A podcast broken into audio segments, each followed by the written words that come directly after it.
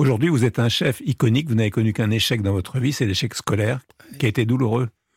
Bah, euh, On vous a fait comprendre que euh, certaines choses n'étaient pas pour vous. L'échec scolaire, il est douloureux et, comme diraient les Anglais, il est sustainable, il est, durable. Mm.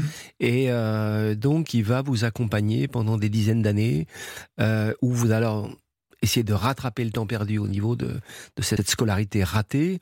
Et puis ensuite, vous allez peut-être trop en faire. Vous allez essayer de, vous gaver, de vous goinfrer, une espèce de forme de... Vous avez une volonté d'obésité euh, de connaissances, et, ça, c'est pas bon non plus, parce que ça devient pénible pour tout le monde. Donc non, non, c'est une, blessure. Euh, je dis une blessure parce que je milite aujourd'hui pour aider les jeunes gens à, à vraiment euh, prendre conscience que s'instruire, c'est le chemin de la liberté. Donc oui, c'est une blessure qui peut être durable. Vous avez passé le bac à 26 ans. Oui, oui j'ai commencé par le brevet des collèges, hein, au cours du soir au lycée Hélène Boucher.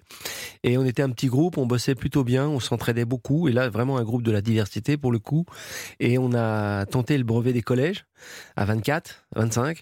Et on l'a eu. Et du coup, il y a des profs qu'on avait détestés à une époque, qui là, euh, avec le look euh, cheveux gras et pâte gaz de l'époque, mais ils étaient hyper militants, ils disaient non, on va vous aider à passer le bac. Et ils ont eu le courage de le faire. Et euh, on les remerciera jamais assez parce qu'on était un tout petit groupe, on se côtoie encore. Et quand on a vu le résultat du bac, c'était un peu surprenant parce que il y avait des mômes, puis il y avait nous qui passions déjà pour des vieux, et les gens nous prenaient pour des profs. Et donc on allait voir les résultats du bac en passant pour les profs. C'était très drôle, mais c'est un très bon souvenir.